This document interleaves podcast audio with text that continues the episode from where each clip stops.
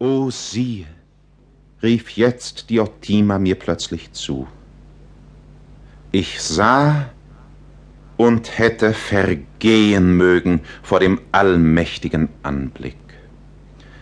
Wie ein unermesslicher Schiffbruch, wenn die Orkane verstummt sind und die Schiffer entflohen und der Leichnam der zerschmetterten Flotte unkenntlich auf der Sandbank liegt, so lag vor uns Athen. Und die verwaisten Säulen standen vor uns wie die nackten Stämme eines Waldes, der am Abend noch grünte und des Nachts darauf im Feuer aufging.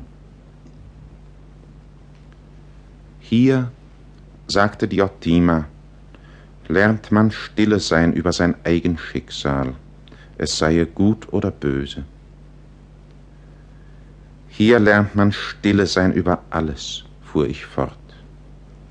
Hätten die Schnitter, die dieses Kornfeld gemäht, ihre Scheunen mit seinen Halmen bereichert, so wäre nichts verloren gegangen, und ich wollte mich begnügen, hier als Ehrenleser zu stehen. Aber wer gewann denn? Ganz Europa, erwidert sie. Wir gingen, wir sahen die Ruinen des Parthenon, die Stelle des alten Bacchus-Theaters, den Theseus-Tempel, die sechzehn Säulen, die noch übrig stehen vom göttlichen Olympion. Am meisten aber ergriff mich das alte Tor, wodurch man ehemals aus der alten Stadt zur neuen herauskam, wo gewiss einst tausend schöne Menschen an einem Tage sich grüßten. Jetzt kommt man weder in die alte noch in die neue Stadt durch dieses Tor, und stumm und öde stehet es da wie ein vertrockneter Brunnen, aus dessen Röhren einst mit freundlichem Geplätscher das klare, frische Wasser sprang.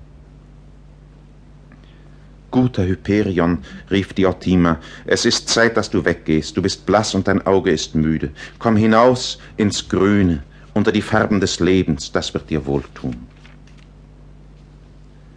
Diotima und ich gingen eine Weile unter den herrlichen Bäumen umher, bis eine große, heitere Stelle sich uns darbot. Hier setzten wir uns. Es war eine selige Stille unter uns. Mein Geist umschwebte die göttliche Gestalt des Mädchens wie eine Blume der Schmetterling, und all mein Wesen erleichterte, vereinte sich in der Freude der begeisternden Betrachtung. Bist du schon wieder getröstet, leichtsinniger? sagte Diotima. Ja, ja, ich bin's, erwidert ich. Was ich verloren wähnte, hab ich. Wonach ich schmachtete, als wär's aus der Welt verschwunden, das ist vor mir. Nein, Diotima, noch ist die Quelle der ewigen Schönheit nicht versiegt.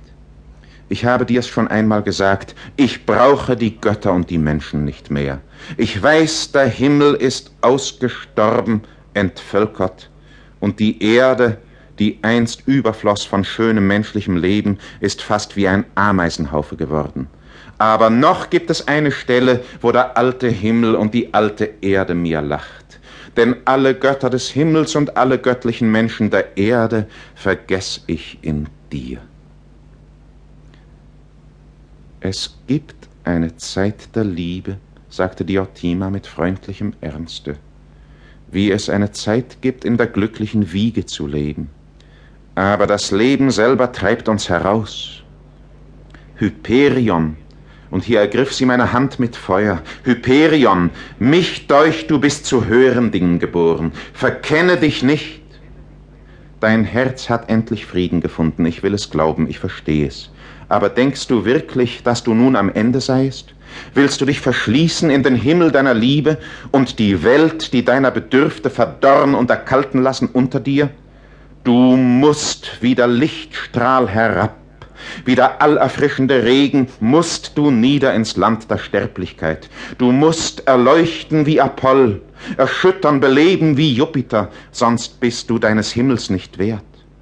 Ich bitte dich, geh nach Athen hinein noch einmal und siehe die Menschen auch an, die dort umhergehen unter den Trümmern, die rohen Albaner und die anderen guten kindischen Griechen, die mit einem lustigen Tanze und einem heiligen Märchen sich trösten über die schmähliche Gewalt, die über ihnen lastet. Kannst du sagen, ich schäme mich